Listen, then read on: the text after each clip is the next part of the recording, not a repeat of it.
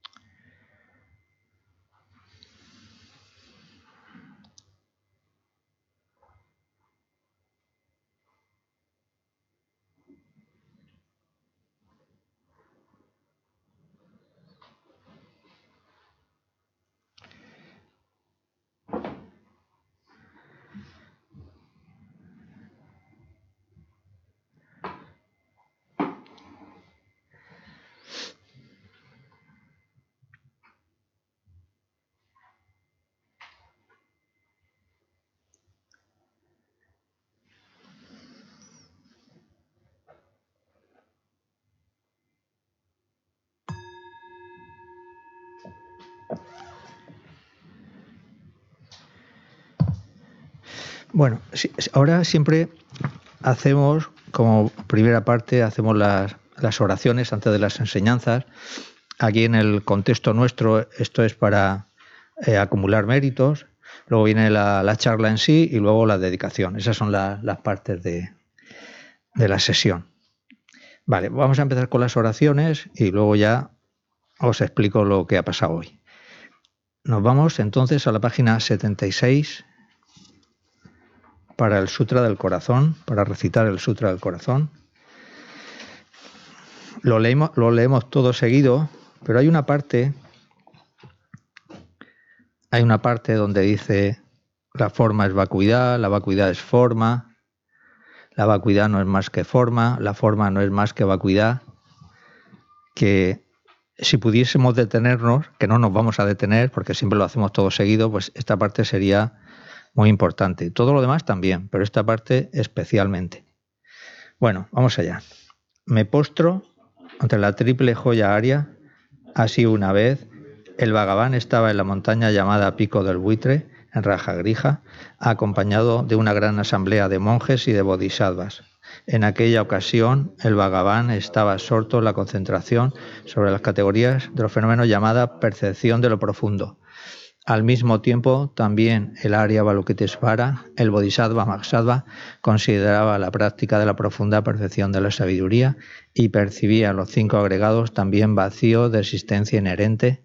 Entonces, por el poder de Buda, el venerable Sariputra preguntó al Arya Balukitesvara, el Bodhisattva Mahasattva, cómo debería adiestrarse un hijo de buen linaje que desea practicar la profunda perfección de la sabiduría. Así dijo, y el Arya Balokitesvara, el Bodhisattva Mahasattva, respondió al venerable Sarabhadiputra con estas palabras. Sariputra, cualquier hijo o hija de buen linaje que desee practicar la profunda perfección de la sabiduría, deberá contemplarla así, considerando repetidamente y de modo correcto estos cinco agregados como también vacío de naturaleza inherente. La forma es vacuidad, la vacuidad es forma, la vacuidad no es más que forma, la forma no es más que vacuidad. Del mismo modo, la sensación, la discriminación, los factores de composición y la conciencia son vacíos. Sariputra. Asimismo, todos los fenómenos son vacíos, sin características. No son producidos ni destruidos. No son impuros ni libres de impurezas, ni deficientes ni completos. Por eso, Sariputra, en la vacuidad no hay forma, ni sensación, ni discriminación, ni factores de composición, ni conciencia. No hay ojo, ni oído, ni nariz, ni lengua, ni cuerpo, ni mente. No hay forma visible, ni sonido, ni olor, ni sabor, ni objeto del tacto, ni fenómeno. No hay elemento. Y así hasta no haber elemento de la mente, ni elemento de la conciencia mental. No hay ignorancia, ni extinción de la ignorancia, etc hasta no haber envejecimiento ni muerte, ni extinción del envejecimiento y de la muerte. Asimismo, no hay sufrimiento, ni origen, ni cesación, ni camino. No hay sabiduría suprema, ni logro, ni tampoco ausencia de logro.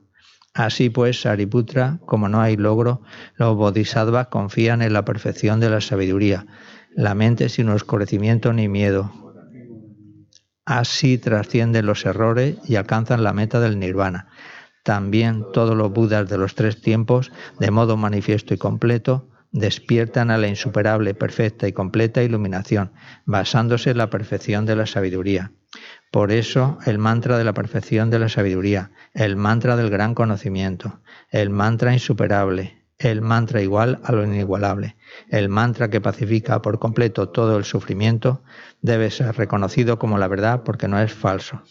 Este es el mantra de la perfección de la sabiduría. Taon, gate, gate, para gate, para sangate, bodhi, soja. Sariputra, así debe adiestrarse la profunda perfección de la sabiduría el Bodhisattva Mahasattva. En ese momento el Bhagavan emergió de la concentración y alabó al Arya Balokitesvara, el Bodhisattva Mahasattva, con estas palabras. Bien dicho, bien dicho, hijo del linaje, así es. Así es, la profunda perfección de la sabiduría debe ser practicada exactamente tal como has indicado, e incluso los Tathagatas se alegran. Después de que el Bhagavan hubo dicho esto, el venerable Sarvadiputra, el Arya Balokitesvara, el Bodhisattva Mahasattva y toda la asamblea, junto con el mundo de los dioses, Man, Asuras y Gandharvas, se llenaron de júbilo y alabaron las palabras del Bhagavan.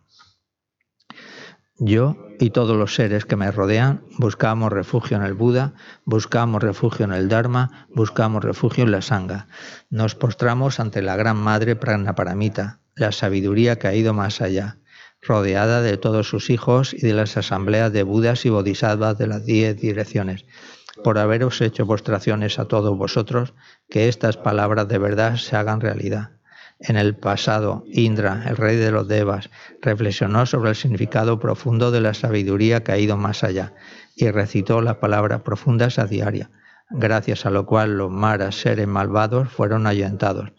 De la misma manera, también yo reflexiono sobre el significado profundo de la Gran Madre Prana Paramita y recito diariamente las palabras profundas las enfermedades, posesiones de espíritu, malas condiciones, las direcciones negativas, lo que sucede debido al karma del pasado y a las condiciones inmediatas, que todo esto se extinga, que desaparezca, que se apacigüe. Me postro ante la asamblea de Dakinis en los tres chakras que permanecen en el sagrado yoga de usar el espacio. Por vuestros poderes de clarividencia y emanación mágica, cuidad de los practicantes como una madre a su hijo. Akasamara, Tasadara, Samaraya P. Hacemos 20 veces más en silencio.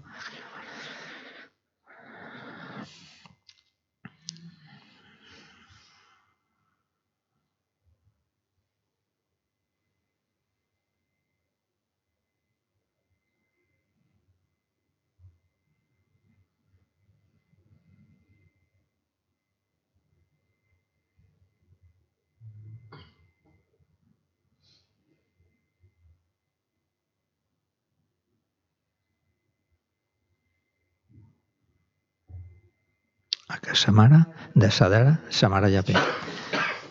Tayata, On, Gate, Gate, Paragate, Parasangate, Bodhisoja. Por las enseñanzas de las tres joyas supremas que poseen el poder de la verdad, que los obstáculos internos y externos se transformen, que se disipen, que se apacigüen. Sintin Kuruyo Soja. Que todas las fuerzas negativas opuestas al Dharma sean completamente apaciguadas, que la hueste de 80.000 obstáculos sea apaciguada que seamos separados de los problemas y las condiciones dañinas para el Dharma, que todos los goces estén de acuerdo con el Dharma y que haya auspiciosidad y felicidad perfecta aquí y ahora mismo. Ahora nos vamos a la página 98.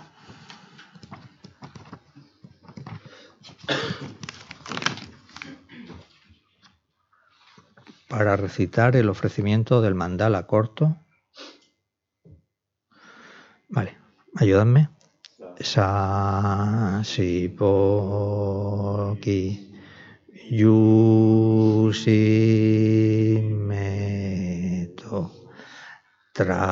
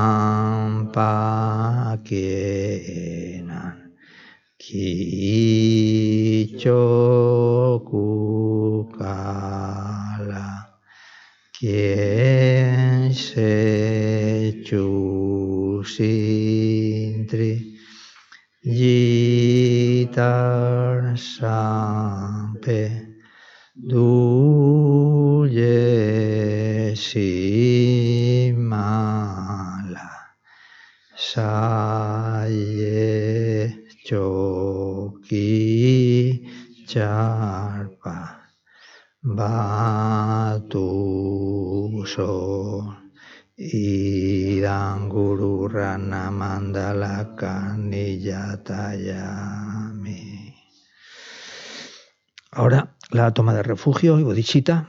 Sanje chodan choki chonan la chanchu bardu dani ke asuchi. Daji chonyen ji ji. Drolan penji sanje druparso. Sanje chodan choki chonan la chanchu bardu dani kyasuchi dayi chonye jipe sonanji. Drolam penji sanje druparso. Sanje chodan choki chonan la chanchu bardu dani kyasuchi dayi chonye jipe sonanji Drolam Penchi Ranje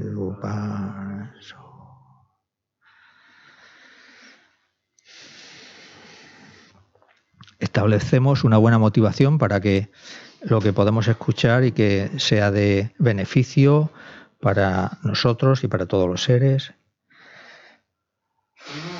Vale.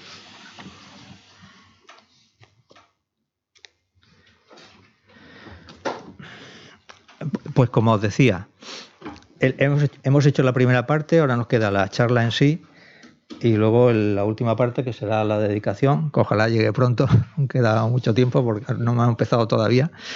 En realidad hoy le, tocaba venir a Venerable Paloma, pero el, bueno, me voy a poner mi amuleto, lo de la impermanencia, pero justamente por esto, porque todo cambia eh, y es inestable, ella no ha podido venir porque tenía, al final le ha salido una reunión eh, eh, imprevista, no, pero medio imprevista. Y bueno, el caso es que por eso estoy yo aquí, porque si os acordáis, ya, ya, el día pasado, el martes pasado, ya dijimos que eh, lo íbamos a turnar estos martes hasta que venga Gesela, que según mm, si todo, si todo va bien, si todo va según lo previsto, vendría a mitad de febrero entonces, pues entre tanto y con la finalidad de dar continuidad en el centro, pues a, las actividades, pues eh, ella vendría unos martes y yo otros. Yo ya vine el martes pasado, tenía que venir ella hoy, pero no ha podido venir, por eso estoy yo aquí. De manera que a mí me viene muy bien porque, eh, digamos, de alguna forma yo ya salgo de mi compromiso y mucho más en este tiempo donde la gripe eh, va atacando por todas partes y, bueno, y yo siempre esta época la recuerdo mal, sobre todo antes cuando, cuando iba al instituto y bueno, muchas veces tenía que ir allí a dar las clases y tenía la garganta medio fastidiada, en fin. Bueno, el caso es ese, que el, el próximo martes, el próximo martes no habrá clase, porque es fiesta local, es San Vicente, ¿vale? Para que vosotros os organicéis también. Al otro martes vendrá Venerable Paloma. Al otro martes será el Losar, que es el Año Nuevo tibetano, que se hará, se hará, se hará aquí en el centro. Y estáis invitados y podéis venir y ya veremos a ver lo que pasa, pero siempre hay alguna cosita de interés y es una, es una sesión más, también más, más agradable, si queréis llamarlo así. Y luego al, el otro martes ya también vendría Venerable Paloma y ya al otro martes ya se supone que ya estará aquí Gesela y Karen y ya las actividades de los martes y de los jueves y de, los fines de semana ya tendrían la continuidad habitual. De manera que la, mi función hoy es, todos vosotros yo os conozco ya porque unas veces eh, habéis venido más o menos, pero a todos os conozco y ya sabéis esto cómo funciona solo hay una persona nueva, me parece, una persona nueva. Entonces a esa persona nueva le quiero decir que, que la impresión que se haga de la filosofía budista, que no sea por lo que, yo vaya a decir aquí, sino que sea por cuando esté Gesela, de manera que le invito a que cuando se incorpore Gesela él siga viniendo si le apetece y, sería lo, lo, mejor. ¿vale? El, el tema de hoy lo voy a configurar, como no, con con lo que llamamos migajas de Dharma, porque no tengo ninguna, ninguna forma de presentar esto um, mejor, de manera que hasta que pase un tiempo seguiremos con las migajas de Dharma.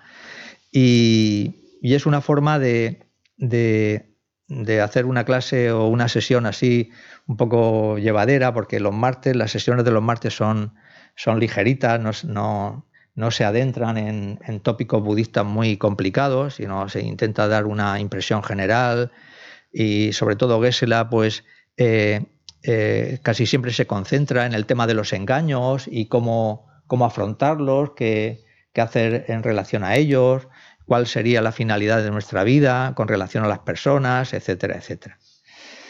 Bueno, yo he preparado, el, había preparado nueve, nueve eh, migajas de Dharma y coincide que somos nueve aquí, más o menos, ¿no? Más o menos en, la sesión, de manera que nos toca una migaja por persona, ¿vale?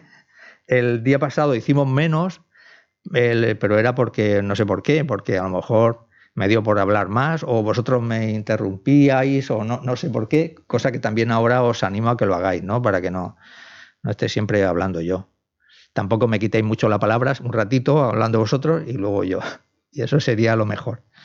Vale, pues si queréis, podemos empezar así. Podemos empezar con... Ah, no, me queda una cosa.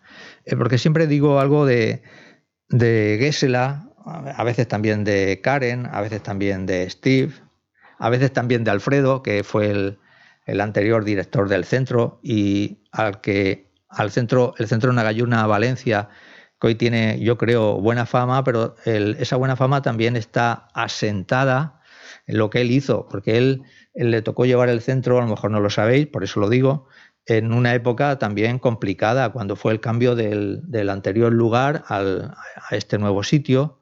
Y bueno, él en ese momento trabajaba, eh, tiene su familia, obligaciones, y no era fácil. Y él allí, pues, mm, con tesón, digamos, pudo mantener el centro y no era fácil, ¿eh? no era absolutamente nada fácil, ni en lo económico, ni en lo, en lo que se refiere al, programa de enseñanzas y todo eso. Y, bueno, en base a esa base que él fue creando, pues ahora tenemos el centro, que para mucha gente funciona bien, pero siempre hay que pensar un poco en, los orígenes de, y, y en cierta forma el, el bienestar o la facilidad que ahora tenemos para tener enseñanzas y buenas instalaciones, se las debemos a él. ¿Te he dejado bien, Alfredo? es la verdad, ¿eh? es la verdad. con relación a Gesela, pues es el maestro residente y yo solo siempre comento alguna cosa antes de empezar la charla en sí. Y, hoy que, quería comentar el, hecho de que, eh, siendo que es una persona que ya tiene sus años, cómo es increíble cómo mantiene eh, la continuidad con las enseñanzas y el tesón que le pone para llevar todas las prácticas de Dharma. Y si lo comparo con mi situación, que yo estoy deseando jubilarme, ya me queda poco tiempo, pero aún, aún me, quedan, me quedan algunos años, pues la verdad es que la, cosa, el, digamos, hay un contraste muy grande. Eso por una parte. Y luego por otra parte también aprecio mucho en un maestro, todos los maestros del Dharma son buenos, no podemos decir, pues este es mejor, este es peor, cada uno tiene su, bueno, su forma de, explicar las enseñanzas, el, su, pero el, en, una, yo, pienso ¿no? que en, un maestro cuando el, el, Dharma, las enseñanzas del Dharma, las ha hecho suyas durante tanto tiempo, es siempre queda como, digamos, a mí me da la impresión de que tienen como un, como un, digamos, como, no sé cómo decirlo, como un, una calidez especial, ¿no? Es, digamos, como es, es algo, eh, eh, han formado parte de su persona, ¿no? De alguna forma, entonces cuando algo sale de su boca, pues no es simplemente el hecho en sí o un hecho en relación a una información de la filosofía budista, sino que es algo que está mezclada con su forma de ser. Porque una de las cosas que en nuestra tradición y en la filosofía budista nosotros apreciamos mucho, yo por lo menos aprecio mucho, es la coherencia coherencia entre lo que se dice y lo que se hace. Y eso, la verdad es que en estos tiempos difíciles es, importante, es bastante importante.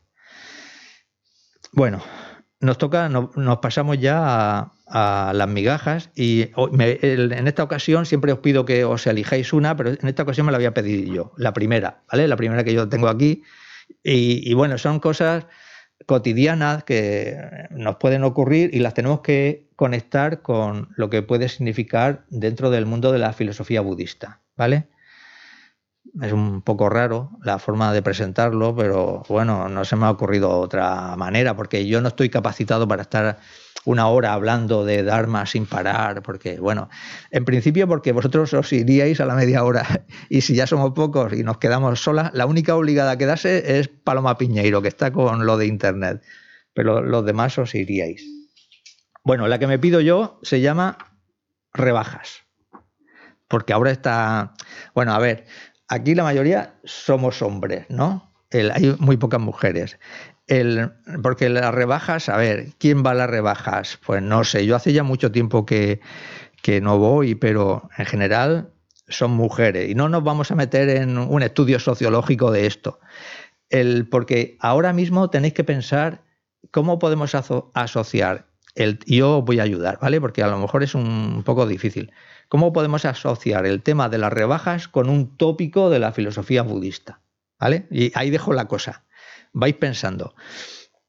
y yo os ayudaré, porque esto, como os digo, puede ser complicado. Entonces, primero, para que vayáis pensando, no es lo mismo rebajas que saldos. Eso sí que lo aprendí yo cuando iba.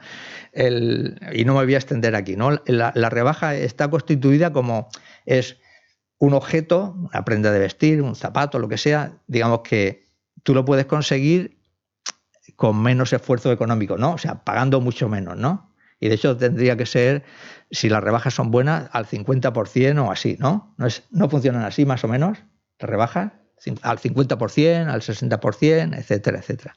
Y tiene que ser el producto original, pero rebajado. Luego, otra cosa, voy a hablar yo un poco sobre esto, sobre las rebajas, para, que vayáis pensando en qué la podéis asociar con, la filosofía budista otra cosa que me sorprende de las rebajas es, uno tiene que tener una preparación especial, una preparación física y psicológica. Física, tienes que aguantar allí dos, tres, cuatro horas y no sé eso cómo se consigue. La preparación física es importantísima.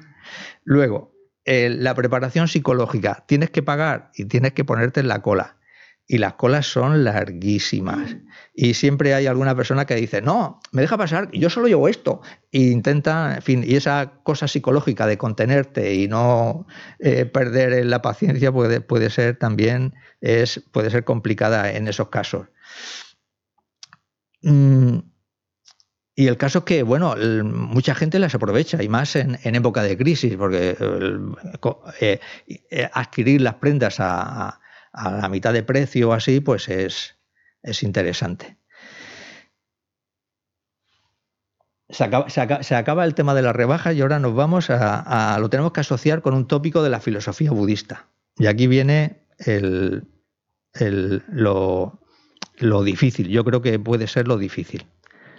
¿Con qué lo relacionaríais dentro de lo que, claro, tenéis que tener un poco de, conocimiento de la filosofía budista?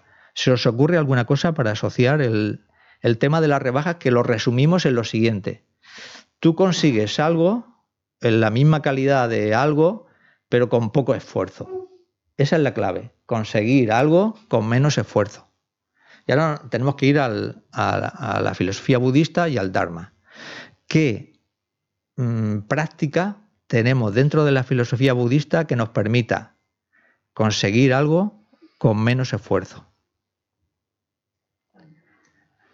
¿Se os ocurre algo? Bueno, el, Tantra, el, aquí en la clase de los martes casi ni se nombra, casi ni se nombra, porque eso ya son palabras mayores. Aquí estamos en el contexto del Sutra. El Tantra, bueno, eso por supuesto es una parte importantísima, pero eso se nos queda muy lejos para nosotros, para los que estamos aquí, que somos personas normales, así, pues se nos queda muy, muy lejos. Y luego bueno, el Tantra es que, por una parte, si, tú lo has dicho pensando en que consigue resultados rápidos, es verdad y tienes razón, pero ¿qué requisitos requiere? Requiere unos requisitos grandísimos, de manera que en este contexto no, lo siento mucho, pero no, nos sirve. No. ¿Qué, ¿Qué otra cosa se os ocurre? ¿Vale? ¿Sí?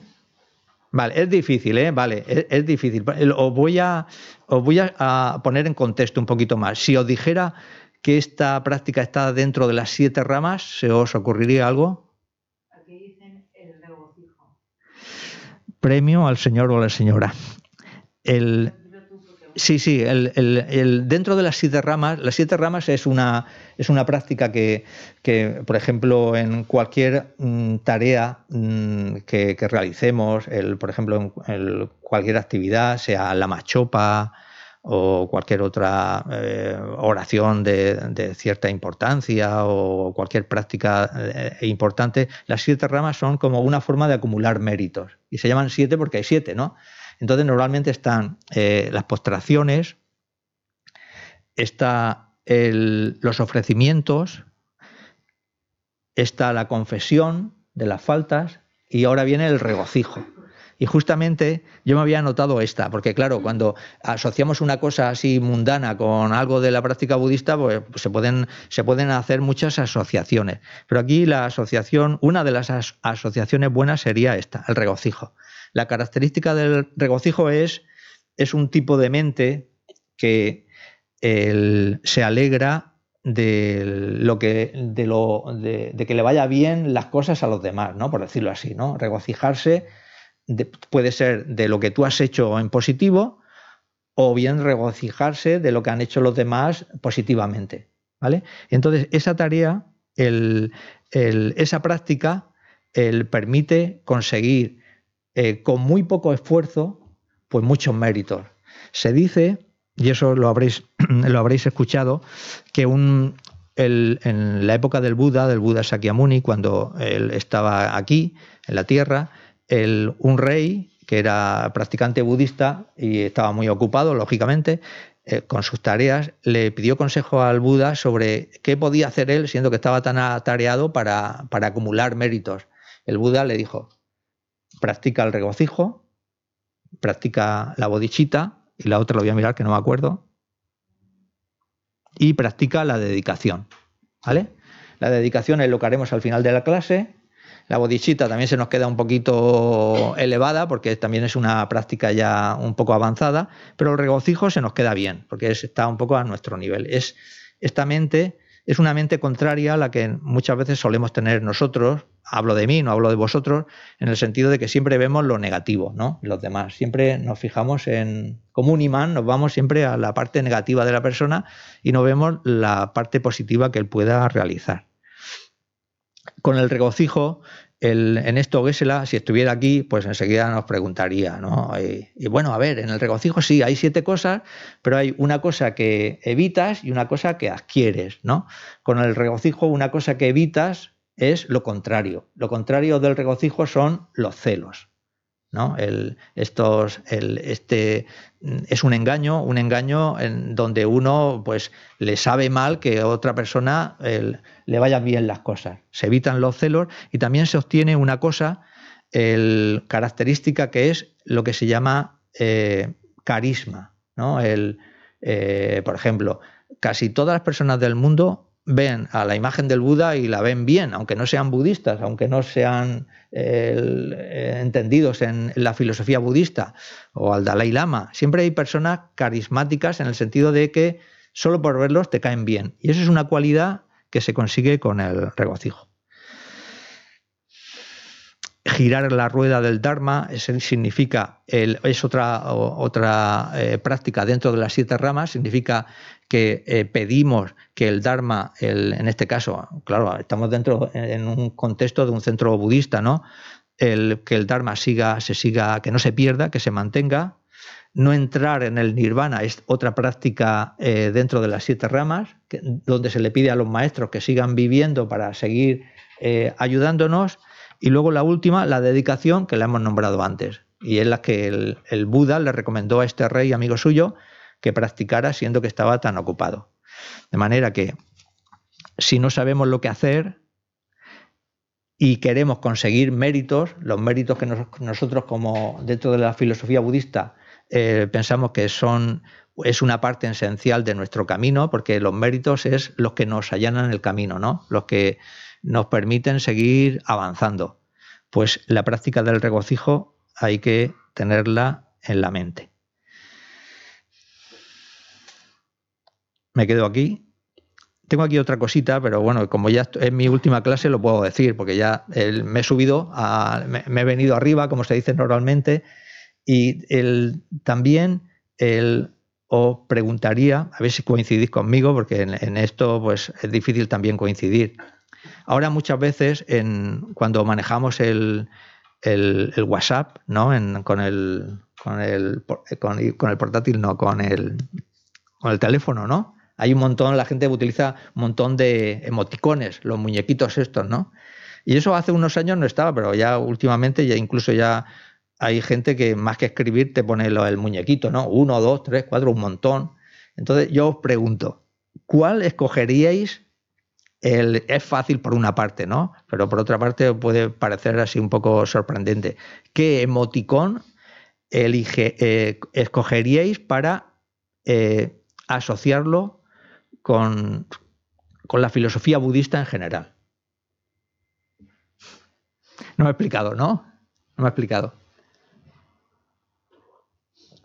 Hay muchos emoticones, ¿no? Pero hay... Eh, mm, ¿Cuál eh, porque, a ver, dentro de, nuestra tradición tenemos muchas enseñanzas y muy extensas, pero luego también tenemos muchas formas de resumirlas, ¿no? Podemos decir, como normalmente se dice, a ver, resúmeme eh, la filosofía budista en qué consiste. Pues podemos decir, no dañar, beneficiar a los demás, adiestrar la mente. Pues es una forma con tres frases hemos resumido toda la filosofía budista. O también podemos decir, es muy importante la ética, la concentración y la sabiduría. Es otra forma muy sencilla de resumirla. Pero eh, quedándonos con lo primero que he dicho, las tres primeras cosas que he dicho, ¿qué emoticón eh, eh, elegiríais? Este es muy fácil. Exacto. Yo me sí, el corazón sí, el corazón, vale, el corazón también, pero yo eh, solo me quedaría con la persona sonriente, una persona que, se ríe, que es lo que Gesela siempre dice. Bueno, pues hay muchas cosas para aprender, muchas cosas para estudiar, muchas cosas para, para, profundizar, pero al final, si tú de cara a la gente ofreces una sonrisa, pues estás practicando un poco el consejo de, del Buda, ¿no? que es pues eso, el ayudar a los demás, porque de alguna forma ayudas a los demás, ¿no? Y lo mismo nos da poner la cara seria que la cara sonriente. Es cuestión de activar unos músculos, que yo los mire en un momento determinado, que creo, que son 20 o 30, bueno, pero son, son automáticos. El caso es eh, activarlos. Y, y esto coincidiría con lo que Gesla dice de no es que una, una buena persona eh, sea únicamente la que refleja o es sonriente o más agradable, pero es una, una de las características. Vale, mi, mi gaja ya la he acabado. Ahora os toca a vosotros. La muevo. La muevo. Vale. Paloma, Piñeiro, te ha tocado perfume. Y es el... A ver, esto está como cuando yo las preparo, pues eh, coincide con una época, ¿no? Ahora el perfume ya parece como spot publicitario, parece que se va perdiendo, ¿no? Pero en, Navidades eso era, eso era increíble. A la, a, la, cadena que te fuera siempre estaban allí con los perfumes y demás. Y mi mujer y yo con, esto siempre nos reímos mucho con, con, porque es todos los años igual, el spot publicitario este del perfume, porque salen allí el, hombre tan guapo, la mujer tan guapa, tan jóvenes, y luego al final no hablan nada, pero solo te dicen una frase medio en inglés, medio en español, medio uh, que no se entiende, no sé qué, y eso es el. Eh, bueno, nos llama la atención. Y de aquí, eh, ¿qué puedo decir más? Porque ahora viene la tarea. La tarea es asociar el perfume con una práctica dentro de la filosofía budista. Vais pensando. Y yo solo puedo decir, para, daros un poquito de tiempo para pensar, es una broma, pero me gusta decir muchas tonterías, pero es verdad, el, hay perfumes tan, tan buenos que, por ejemplo, el, si la persona que los ha utilizado puede ser hombre o mujer, ¿vale? El, se ha pasado un poquito de la cantidad, ¿me explico? El, deja una estela que puede llegar a 20 o 25 metros, o 30 metros, no sé si os habrá pasado. Si no tenéis olfato, pues no os pasará. Pero yo aprovecho, si voy caminando, aprovecho esa estela. Entonces me, pongo una, a una distancia así que no sea sospechosa y es mejor respirar ese aroma que no el, el olor del diésel del coche o de la moto o lo que sea, ¿vale? Son tonterías. Vale, y ahora viene eh, la conexión con la práctica del Dharma. Perfume y una práctica del Dharma.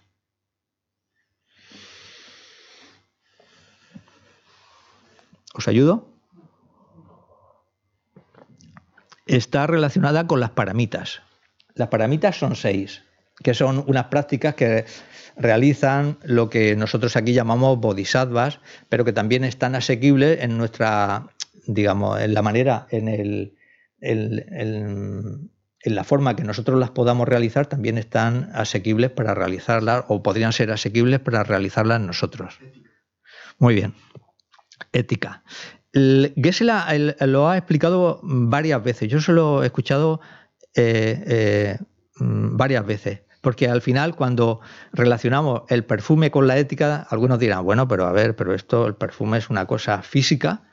La ética es, de una forma resumida, como estamos aquí entre familia, la ética sería, una forma resumida de explicarla sería el evitar las 10 acciones no virtuosas, que son tres del cuerpo, cuatro de la palabra y tres de la mente. Es una forma muy fácil de explicar la ética es esto. Y de hecho es la base de todo.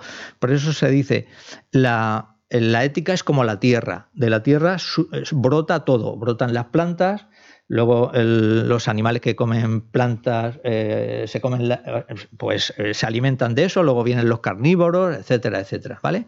La ética es la base de todo. La ética es la, base para que nosotros volvamos a poder, a poder tener un cuerpo humano, etcétera, etcétera.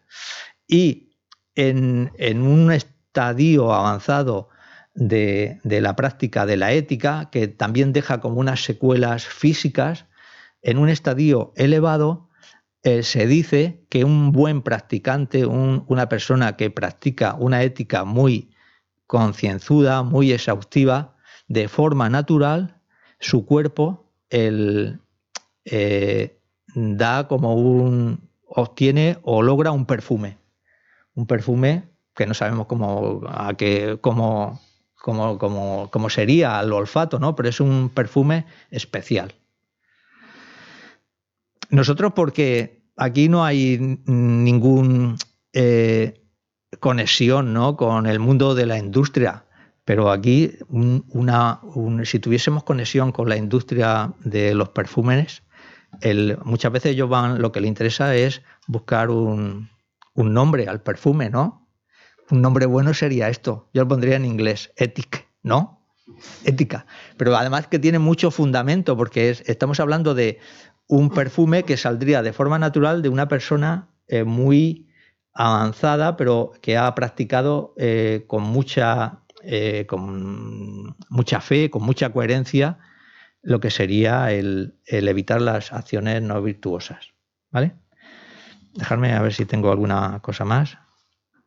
Y luego también el de cara a, porque muchas veces las personas preguntan, bueno, hay muchas cosas para practicar dentro de, vuestro campo, dentro de la filosofía budista. un buen tema para empezar a practicar sería este, el evitar las 10 acciones virtuosas. Y eso, eh, es un, un, un, tema, una cuestión que él insiste muchísimo y siempre pregunta, a todos los estudiantes siempre les pregunta, ¿no? El, que, recitemos, que digamos, que aprendamos de memoria las 10 acciones no virtuosas. Vale, ya tengo, ya tenemos dos. Ahí. Alarma mental. Aquí tenemos. esto lo he sacado de, lo que yo escucho, de la publicidad, de la radio. En, en la radio, según las horas, a veces la ponen por la mañana y ya te preparan, te preparan ya el cuerpo. Porque enseguida estás desayunando y lo primero que te dicen, además son anuncios que están muy bien hechos, te dicen pues que en la casa de la vecina han entrado a robar y que claro, pues tú, si tú no tienes alarma, pues tendrías que ponerte una alarma, a ella le va de categoría, no le cobran mucho, etcétera, etcétera. Y ya te, ya te preparan el cuerpo. Y vas, sales a la calle y ya estás viendo ladrones por todas partes, pero que no es así, pero es una cosa de la publicidad, ¿no? Y dicen, ahora esto no lo dicen, pero antes lo decían, alarma, pero lo tengo aquí anotado por eso, decían, alarma de detección anticipada. O sea, es una alarma que antes de que te roben ya empieza, imagino, a empezar a pitar o a llamarán a la policía o no sé qué. Y luego además es una alarma tan especial que empieza a echar una especie de humo y luego, claro, si el ladrón no ve nada, pues no puede robar nada, ¿no? ¿Me explico? Porque son, son cosas de verdad, ¿eh? no lo digo de broma, son cosas de verdad. Ahora lo asociamos con la práctica budista. Nosotros tendríamos que tener alguna alarma mental. El, algo en, nuestra mente se tendría que activar cuando, cuando qué? Cuando nos pasa por nuestra conciencia mental, ¿qué nos tiene que pasar para que se nos active una alarma? Un engaño. Muy bien, muy bien. Los engaños. Los engaños son los que tendrían que son los ladrones de nuestra tranquilidad, por decirlo de alguna forma, ¿no? Los engaños son el... Hay tres engaños, seis engaños o veinte engaños, ¿vale? Si lo, si lo hacemos extensivo, 26. Si nos quedamos con tres, el, la ira o el odio, el apego y la ignorancia. Esos serían los tres engaños básicos. De ahí saldrían tres más, orgullo, visiones erróneas, igual más. Y la duda aflictiva, muy bien Alfredo. Y duda aflictiva, duda aflictiva. ¿eh? entonces ahí tendríamos seis y luego de los 20 que se llaman engaños secundarios, secundarios saldrían de ahí, de esos tres, y ahí estarían todos los demás, los celos, eh, la malicia, hay un montón más, ¿no? El sopor incluso, ¿vale? Entonces nuestra alarma mental tendría que, activarse cuando aparecen los engaños. Pero como también se nos dice muchas veces aquí, para que esa alarma mental sea automática y funcione, tenemos que conocer los engaños. Tenemos que conocerlos, saber sus nombres, saber sus características y en realidad todos los engaños tienen una característica común y es que nos quitan la tranquilidad mental. En el momento que hay un engaño, odio, apego, por supuesto la ignorancia, estamos embadurnados con ellos, ¿no? Y de ahí sale todo. Pero en el momento en que hay un engaño, la mente se trastorna, se altera. Entonces perdemos la, tranquilidad mental, que es lo que todos buscamos y que asociamos con, con la felicidad. Y tenemos como dos, los dos guardias de seguridad mejores serían, en este caso, la atención y la vigilancia. La atención es un factor mental que se caracteriza por el mm, haber conocido previamente los engaños y conocer, haber conocido previamente el malestar que nos traen y haber conocido todas sus características negativas. Esa es la atención. Y luego la, el, perdón, la, vigilancia, o también se le llama a veces introspección, es como un espía.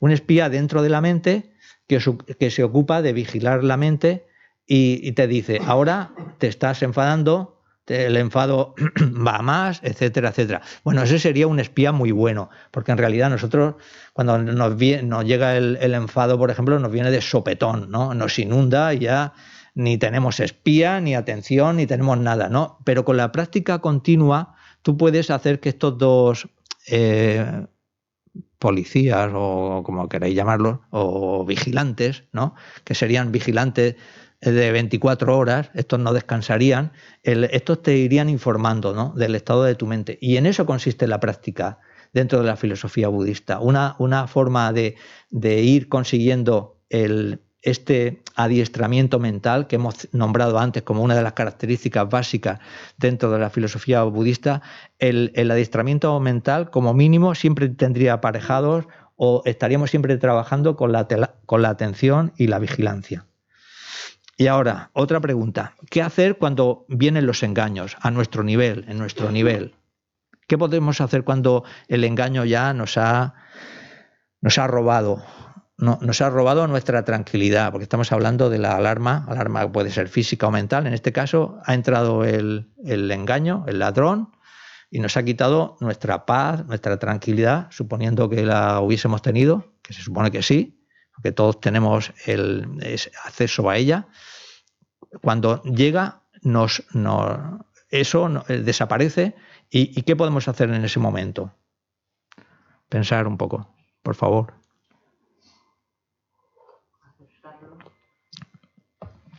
Yo, voy a, nombrar lo que tengo aquí, ¿no? Y son porque siempre hay muchas soluciones.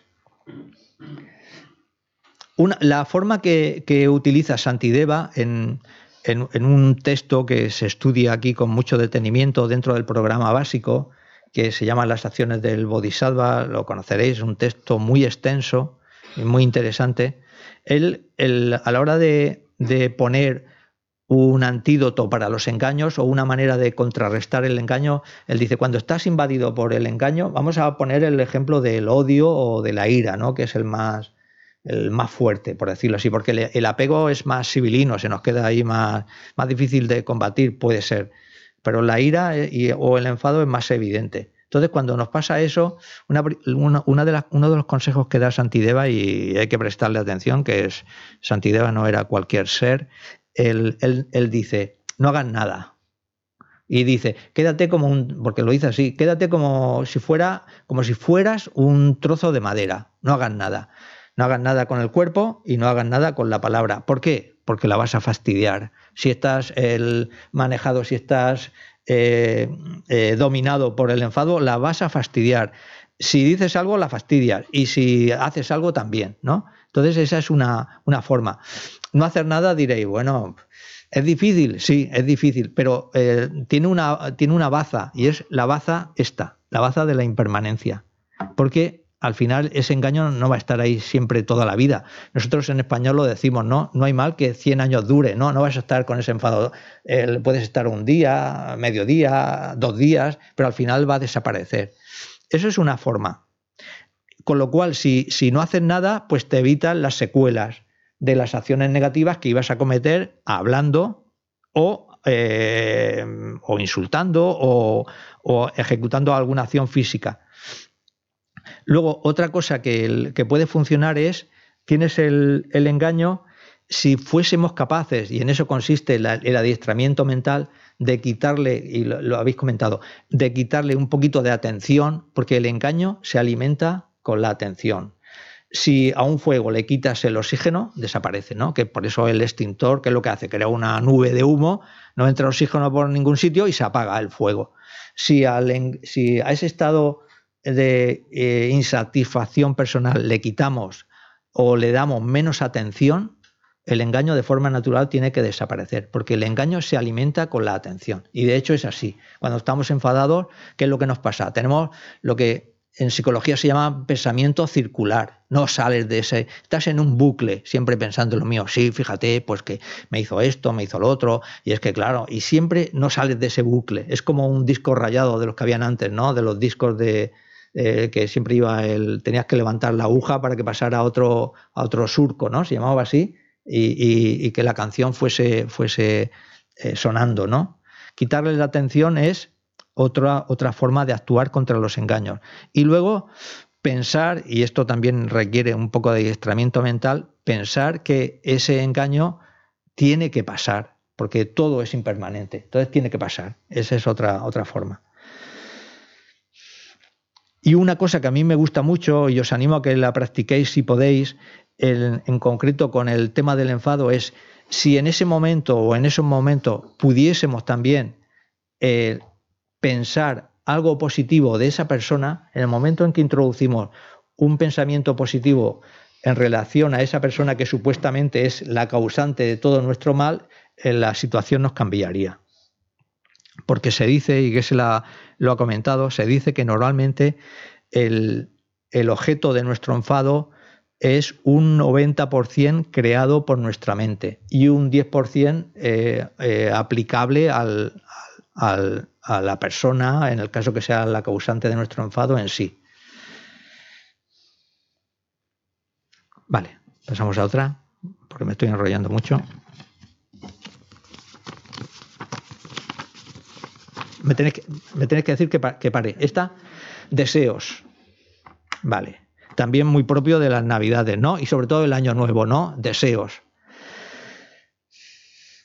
lo que tengo aquí también lo escuché en la radio. Vosotros diréis, pues tú escuchas mucho la radio. La verdad es que sí, porque siempre la tengo, la tengo encendida por. Se aprende mucho eh, con, la radio. Lo escuché en la radio y lo tengo copiado tal cual es. ¿eh? era un, una persona, una periodista, le hacían una entrevista y le, preguntaban los deseos para el año que viene. ¿Cuáles eran sus deseos? Y, y ella dijo, lo dijo así, ¿eh? Dice, en lo laboral quisiera que me fuera igual que este año. Vale, está tal cual. Y dice, pero lo más importante es, lo dijo así, os lo prometo, salud para mí y para mis seres queridos. ¿Vale? Que está bien, a ver, yo no me meto con eso, está, está bien. Pero me llamó mucho la atención y, solo con una expresión ya puedes sacar muchas, eh, digamos, puedes adivinar un poco. Me, mm, eh, me llamó la atención eso que dijera, salud para mí, porque por ejemplo, en mi época se nos enseñaba en la escuela que nosotros siempre nos quedábamos en segundo lugar. no, no, eh, vosotros participáis de esto, ¿no? Siempre decimos, bueno, salud para tal y luego también para mí. Tú te quedabas un poco en segundo lugar. Ya lo, lo, ponía en primer lugar. Y luego, bueno, mis seres queridos, pues por supuesto, en fin, como no va a decirlo la mujer, ¿no? Pero vamos a criticarla un poco, ¿no? A esta, una periodista, nos vamos a meter con ella, ¿no? Sí, yo aquí veo, veo un poquito de, vale, mi grupo, ¿no? Vale, mi, yo primero, y luego mis seres queridos, digamos, mi grupito, mi grupito familiar, vale, y eso es lo importante en mi vida, vale, que es, vale, que está bien, ¿eh? Que yo, vale. Pero lo quiero comparar con, con, con, con las respuestas de otras personas. Y estas otras personas serán eh, niños que en un, sabéis que en, los colegios, en muchos colegios, en, la época de Navidades, en algunos sitios por lo menos ponen un árbol de Navidad y luego los chiquillos van poniendo ahí deseos, los escriben, ¿no? en una cartulina y luego los pegan del árbol de Navidad. Y os voy a leer algunos de los deseos de los niños. No sé las edades, ¿eh? Imagino que no serán muy mayores, no tienen que ser muy mayores, porque el primero dice, la tablet. Ya, se queda ahí, ¿vale? Yo digo que es chico, ¿vale? Eh, yo él me aventuro a decir siete, ocho años, por ahí, por ahí, por ahí va la cosa. Otro, otro deseo, encontrar el amor de mi vida y ser feliz para siempre. ¿Vale? No, esta es chica. Eso te aseguro yo que esta es chica.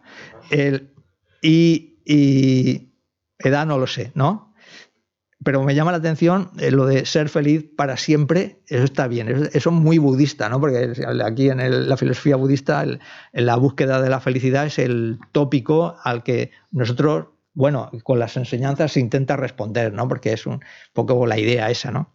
Pero para siempre, el, claro, e, esta niña ya se ha dado cuenta de que hay problemas con la felicidad, eso está claro, ¿no? Que no, no siempre se tiene. Otro, otro, otro deseo de otro, de otro niño o niña dice que pueda estar con mi mamá un día entero. Yo esto no lo entendía, pero le pregunté a mi mujer, ya conoce a muchas familias y bueno, y, está relacionada con, ellas por su trabajo y todo eso. Dice, sí, eso es, el, hay eh, personas o mujeres, madres, o en general, ¿eh? en general, que están trabajando en una casa de internamente, ¿no? Que no salen de allí, están las 24 horas. ¿Me explico? ¿Me explico? ¿No? ¿Lo conocéis esto, no? Entonces, bueno, pues esta nena, primero que no se ha pedido ninguna cosa física y luego, digamos, la petición de querer estar con su mamá, eh, solo.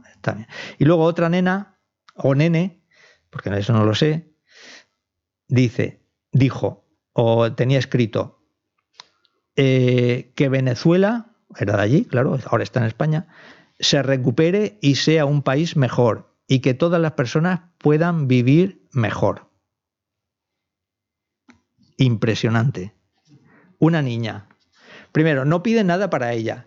Y luego está pidiendo el, bueno, por un país, un colectivo muy grande, que todas las personas puedan vivir mejor. Y si vosotros queréis buscarle un sentido y asociarlo con la filosofía budista, esta sería una persona con lo que nosotros aquí llamamos mentalidad mahayana. O sea, ella se sitúa fuera del, del, siendo que es una niña, se sitúa fuera de, del mundo de las peticiones, yo quiero esto, yo quiero lo otro, y se fija en una cosa externa. Eh, y además alejada, porque un país, ella el país, vale, pero lo, lo, propio sería más ir en relación a la primera respuesta de la periodista, a mi familia, mi padre, mi mamá, mis hermanos a esta niña, si la pudiéramos mm, mm, recuperar aquí para el centro, esto sería una buena, una buena adquisición. Y eso sin saber nada de budismo, sin saber nada de budismo. Bueno, y aquí se ve, digamos, que esta mentalidad que nosotros llamamos Mahayana, esta mentalidad de, interesarse más por los demás que por uno mismo, pues es algo que también está ahí y que te, y que te reconforta, ¿no? en, estos tiempos difíciles que, estamos viviendo, que son tiempos eh, socialmente, por lo menos en nuestro contexto, cada vez más estrechos, defendiendo cada uno su grupito, su nación, su raza, sus costumbres, etcétera, etcétera. ¿no? Te, te, armoniza un poco con la humanidad. Y, y si yo os dijera, ¿qué deseos os pediríais vosotros? Yo la tablet. Vosotros no sé. Yo me quedo con la tablet. Me, gusta mucho. es broma. Pero no estaría mal una tablet así para ti solo. Bueno, otra. Navaja suiza. Se, siguen vendiendo, ¿no? estas navajas que lo tienen un poquito de todo. Eh, están bien hechas. Eh, Sí, depende, porque hay más gruesas y más finitas, pero ahora incluso le llevan, porque claro, se adaptan a, la situación de, la realidad y ahora llevan incluso como cosa nueva, llevan un, cargador de USB, ¿no? El, no sé si lo habéis visto. No, porque lleva de todo. pueden llevar tijeras, el sacacorchos, abre latas, la, la, navaja de cortar, etcétera, etcétera. Todo, todo, ahí embutido y, preparado. Y ahora esto, ¿qué relación le buscamos con la filosofía budista o con este centro donde estamos? Tenemos que buscarle una solución. Tenemos que buscarle una asociación.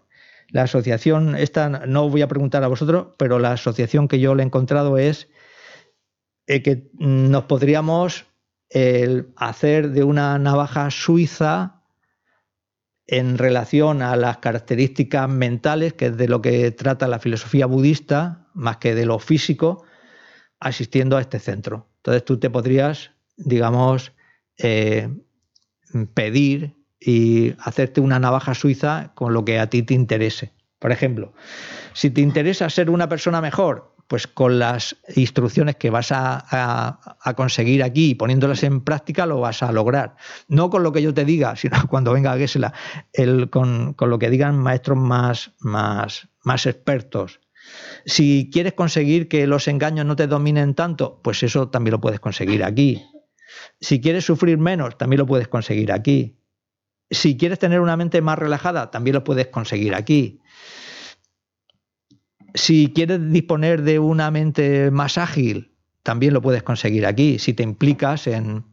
Es un poco de publicidad, ¿vale? Pero, el, si, te si te implicas en las enseñanzas, en su estudio, y eso de una forma natural, y, ojalá lo experimentéis, el, de una forma natural se, se va consiguiendo porque eh, al final, conforme va pasando el tiempo, la mente, la característica de la mente es que se va, se va cerrando, se va haciendo más, más, más pequeña, más estrechita. Y las enseñanzas y todo lo que ellas, todo, todo lo que ellas proponen te permite que esa mente se vaya abriendo, se vaya y al mismo tiempo te proponen dilemas, cuestiones difíciles, y si tú piensas en eso, pues de alguna manera la mente se va haciendo también más, más, Mm, más ágil, más, fuerte, por decirlo así, más amplia, ¿no?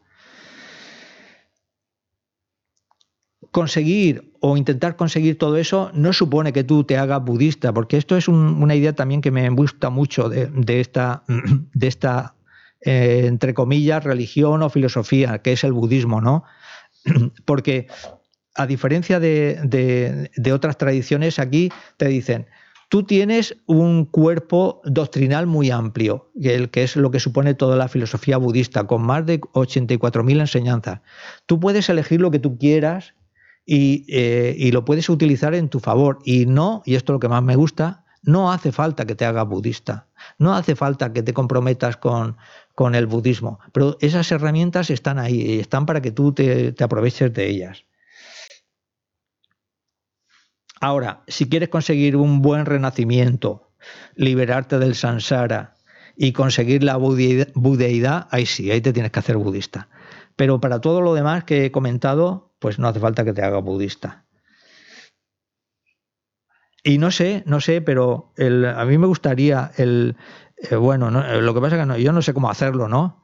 Pero yo, por ejemplo, he estudiado psicología pero os aseguro que he aprendido más psicología desde que estoy en el y conozco las enseñanzas budistas que en toda la carrera, os lo aseguro. Porque aquí, digamos, toda la parte teórica que, dispone el budismo es tan amplia y es tan, está tan centrada en el estudio de la mente que es un, la verdad que es una ocasión que, que pasa sin, poder aprovecharse por mucha gente, por ejemplo, que ha estudiado psicología, psiquiatría, ahora se llaman coaching, que asesoran a los demás. Todas, todas estas personas serían mejores profesionales, en mi opinión, si conociesen la estructura de la mente tal y como lo explica la filosofía budista. Paso a otro tema. Invierte, invierte. Si tienes dinero, los que tengan dinero pueden invertir en letras del tesoro, en la bolsa. La bolsa, la bolsa es un ejemplo de, la impermanencia mm, mejor imposible, porque si entras en la bolsa, ahí nunca sabes cómo va a quedar la cosa. Con las oscilaciones que tiene eso, nunca lo sabes. En el mismo día puedes ganar, puedes perder, te puedes quedar como estabas, etcétera, etcétera. Hay gente que invierte, estamos hablando de los que tienen dinero, un poco de dinero, ¿no? Ahorrado que se compran un piso para invertir, es una forma. El, ahora, antes, lo, en, cuando yo era más joven, ponías dinero a plazo fijo y te daban una rentabilidad, ahora eso ya, ya ha desaparecido.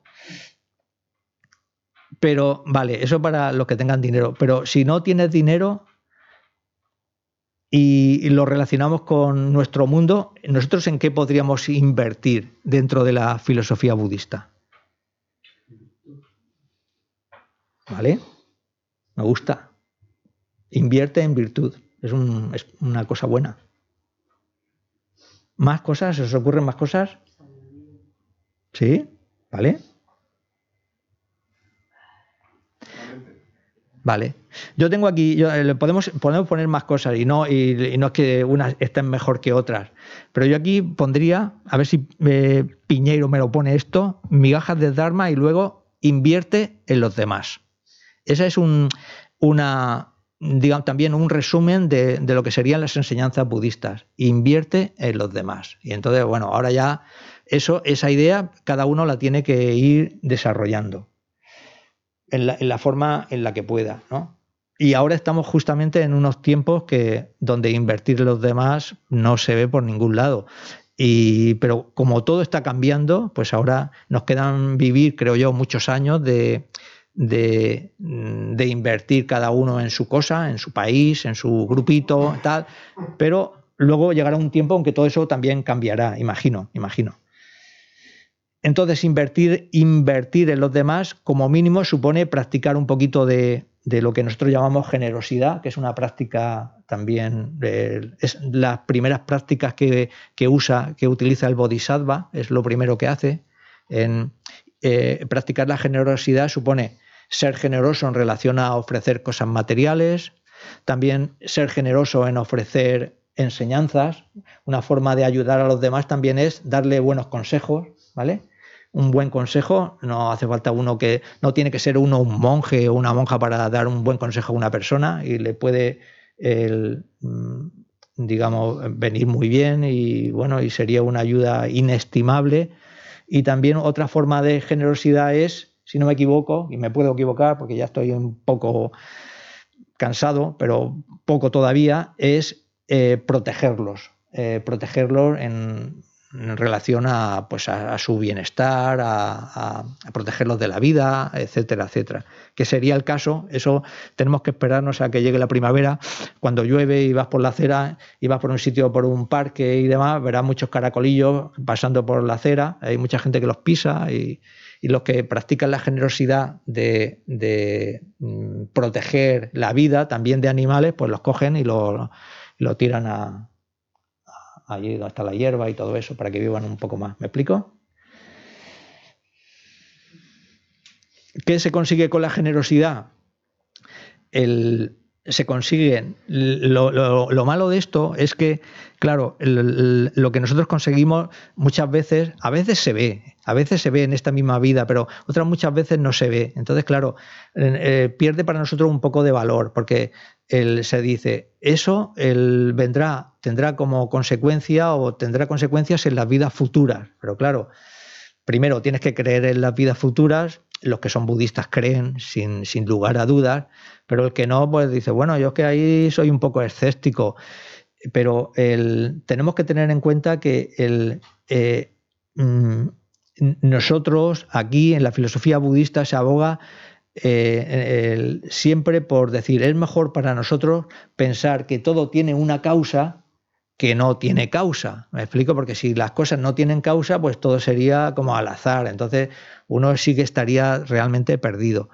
Y considerando que la práctica de la generosidad eh, aporte algo, lo que va a aportar en vidas futuras es recursos económicos. Siempre es lo contrario de lo que eh, eh, se evita. Por ejemplo, si tú ayudas a los demás ofreciéndoles bienes materiales, como compensación tendrás recursos materiales en las próximas vidas. Y si os fijáis, cuando se, se presentan las paramitas, que primero está la, la perfección de la generosidad y luego viene la de la ética, siempre la generosidad está en primer lugar. ¿Y eso por qué? Porque se dice, para nosotros una primera meta es conseguir seguir continuando renaciendo como seres humanos. Vale. que lo podemos conseguir, hablando así de una forma rápida, con el desarrollo de la ética. Pero luego, ¿qué necesitamos más? Necesitamos buenos recursos para seguir practicando, para, porque si no tenemos buenos recursos económicos y materiales, pues es difícil que sigamos con las enseñanzas. El recurso va a venir de la práctica de la generosidad. O dicho de otra manera, porque hemos dicho, invierte en los demás y es lo mejor, pero si inviertes también en generosidad, tendrás buenos recursos materiales para las vidas futuras y te pasará posiblemente lo que no nos pase ahora, que te compres un décimo de lotería y te tocará. ¿Por qué? Porque has practicado la generosidad.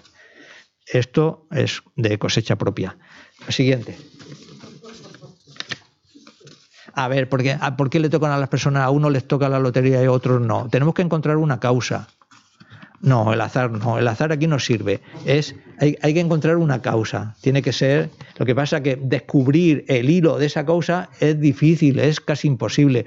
Y solo está al, alcance de un Buda. Un Buda es el único que es capaz de decir: a esta persona le ha tocado la lotería porque en una vida anterior, hace muchos, muchos, muchos años, hizo tal acción virtuosa que consistió en esto y como fruto de eso obtuvo el premio gordo de la lotería. Vale, ¿Me queda poco? Voy a, voy a, voy a. Eso aparece en, normalmente aparece en enero y en, septiembre, ¿no? Después de vacaciones y en enero. Voy a voy a, me, he anotado aquí las cosas que normalmente la gente dice, yo también, ¿eh? voy a aprender inglés. Yo este siempre me lo pido, y luego nunca lo llevo a la práctica. Ir al gimnasio, no fumar, comer más sano, aprender sobre algo y todo lo que vosotros queráis, ¿no? Voy a, cada uno tiene sus eh, añadidos. Y en relación al Dharma, ¿qué, pediríais? Alfredo, ¿te ha tocado? Vale. Yo tengo aquí más cosas también, ¿eh? eh lo he puesto así más. Tú ya eres un practicante, entonces te centras en las enseñanzas, que, que es de lo mejor. Enfadarme menos, ser más amable, evitar las 10 acciones negativas, escuchar enseñanzas, que aquí está, aquí está recogido más a menudo. Matricularme en el módulo Descubre el budismo es otra cosa para publicidad. Esto es publicidad, ¿vale? O matricularme también en el programa básico. Y vale, esto también es publicidad, pero yo digo una cosa, porque yo he tenido la suerte de hacer el programa básico. El programa básico, si yo pudiera, igual que el Amazon Kappa hizo la alabanza a la originación dependiente, yo le haría el, alabanza al programa básico, porque es un, es un programa, por una parte condensado, pero está tan bien estructurado que te ofrece sin estar en un monasterio en la India, en el sur de la India, te ofrece el, tener una visión del budismo muy, muy amplia. Donde ahí entraría el. Me dirijo a ti porque has nombrado lo del Tantra. Ahí está, se ve el, Tantra, ¿vale? En un texto que es bastante completo, se ve con, bastante extensión. Eh, se estudia el Bodhisattva Charyavatara, se estudia el, el Lanrin, se estudia lo que yo os he comentado antes que tendrían que conocer todos los psicólogos, el Lorig, la estructura de la mente, el Sutra del Corazón, las disoluciones en el momento de la muerte, etcétera, etcétera, etcétera. Es un, es un programa muy completo. Ahora, el, claro, te tiene que gustar, te tiene que gustar la filosofía budista y es el, pues, eh, digamos, esta, sería la, la única barrera que tendría o la única dificultad que tendría esto. Pero curiosamente, a veces eh, uno puede eh, encontrarse con una persona que tenga interés, pero no tiene un sitio donde acudir y donde el recibir estas enseñanzas. Y aquí en Valencia, por suerte, eso lo tenemos. Y luego, en relación a lo que ha dicho Alfredo, en relación a esta, a esta migaja de Dharma, aquí lo comenté el día pasado, pero también es muy importante volverlo a nombrar. Aquí lo bueno es que en relación a lo que uno se elija con lo que quiere practicar, lo bueno es que uno decida personalmente qué es lo que le interesa. Cuando uno hace esa elección a título personal, más que eh, guiado por los demás, en el sentido de nos pueden dar buenos consejos para que hagamos esto, hagamos lo otro, o estudiemos esto, o estudiemos lo otro, pero si dentro de la filosofía budista tú te eliges los tópicos que a ti te interesan, siempre el, siempre va a ser lo más fructífero. Vale, me quedan poquitas.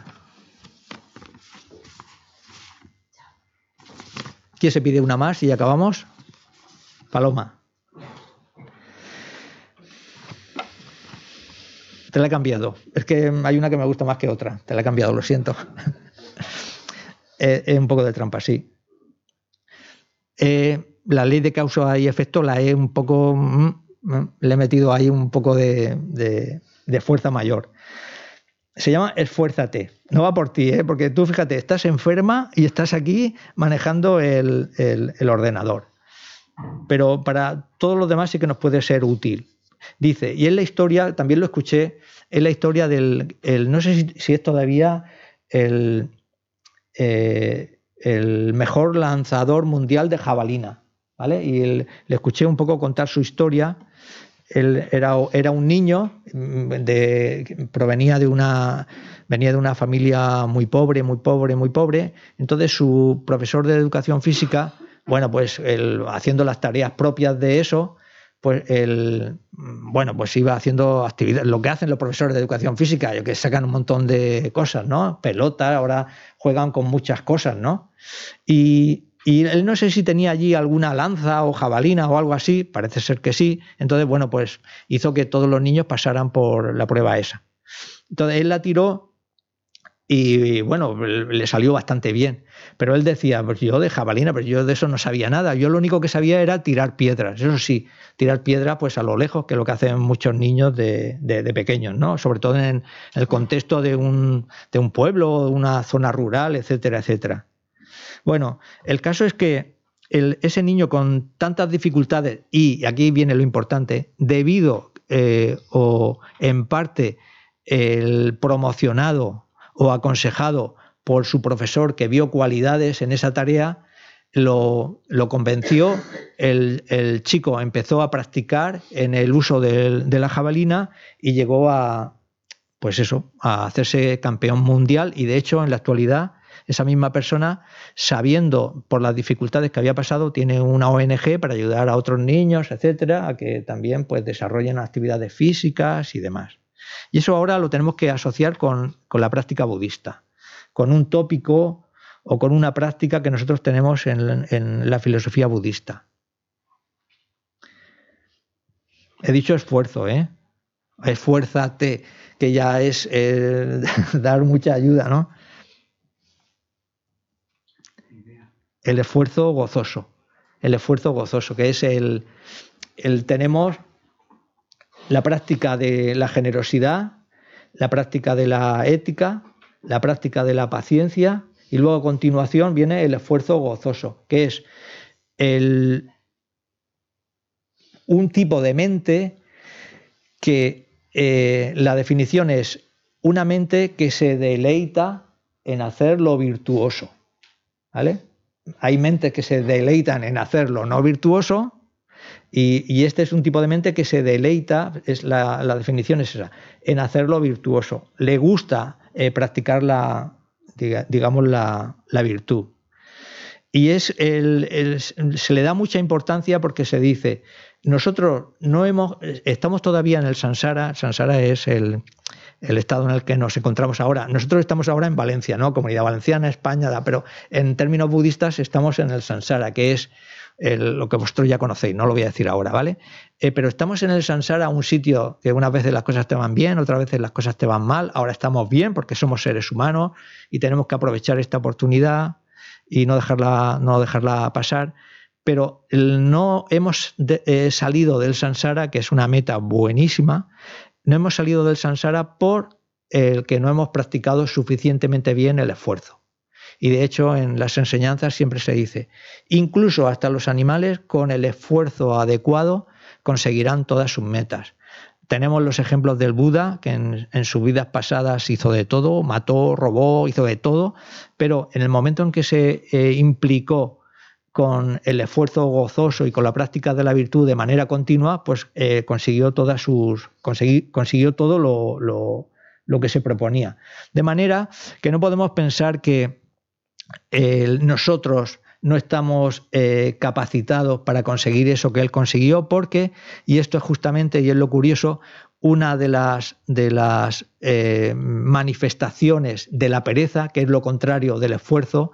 La pereza es el engaño que nos impide conseguir nuestras metas. Una de las características de la pereza es justamente eso, decir o pensar.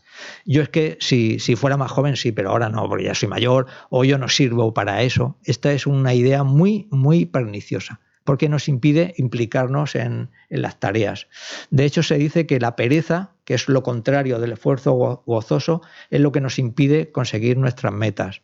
Y hay tres tipos de pereza. La pereza de del dejarlo para después. Parafraseando a un, humorista eh, español, se diría, lo voy a hacer, voy a hacer esa práctica virtuosa, pero hoy no, mañana. Eso es el posponer. Lo voy a hacer, pero hoy no, mañana, mañana, y mañana es siempre mañana, mañana, mañana, y lo dejamos. Otro tipo de, pereza es eh, no hacer eh, actividades virtuosas porque se nos, de pronto, se nos presentan infinidad de tareas que tenemos que hacer. Si iba a hacer, iba a recitar unos mantras, pero tengo que mm, bajar al coche y coger esto, o tengo que apretar este tornillo, etcétera, etcétera. Y es otro, es otro tipo de, pereza. Y luego, posiblemente la peor es la que os he comentado al principio, la esta pereza de decir, yo no sirvo, yo ya soy muy mayor, eso ya para gente más joven, o ese tipo de pereza es muy maligna, porque no, no hay impedimentos y tenemos que ver a, nuestro propio maestro Gesela, ¿no? Él, con la edad que tiene, el, control de las enseñanzas que tiene, el dominio de su mente que tiene, la memoria que tiene, y todo eso es debido a una práctica continuada. La excusa de, la edad no, no, sirve, aquí no sirve. Y la excusa de que no tenemos suficiente capacidad mental tampoco sirve. Bueno, lo vamos a dejar aquí. Pensando más en Paloma Piñeiro, nos quedan prácticamente cinco minutitos, pero lo podemos dejar aquí. Os agradezco que, hayáis venido. ojalá podáis continuar viniendo, ojalá podáis encontraros con Gesela cuando se incorpore al centro. Y ahora ya nos vamos a hacer la práctica de la dedicación, que es lo último, y ya lo dejamos. Nos vamos a la página 236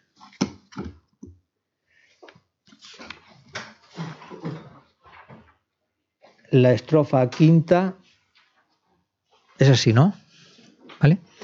Dedico todas las virtudes que haya acumulado para el beneficio de las enseñanzas y de los seres, y en particular para que las enseñanzas esenciales del venerable Los Andrapa replandezcan para siempre.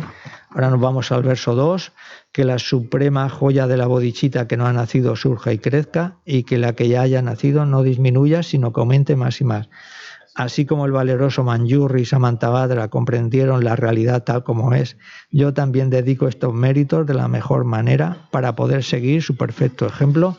El verso cuarto, dedico todas estas raíces de virtud con la dedicación alabada como la mejor por los victoriosos asidos de los tres tiempos para poder realizar buenas acciones. Vale, hasta el próximo día.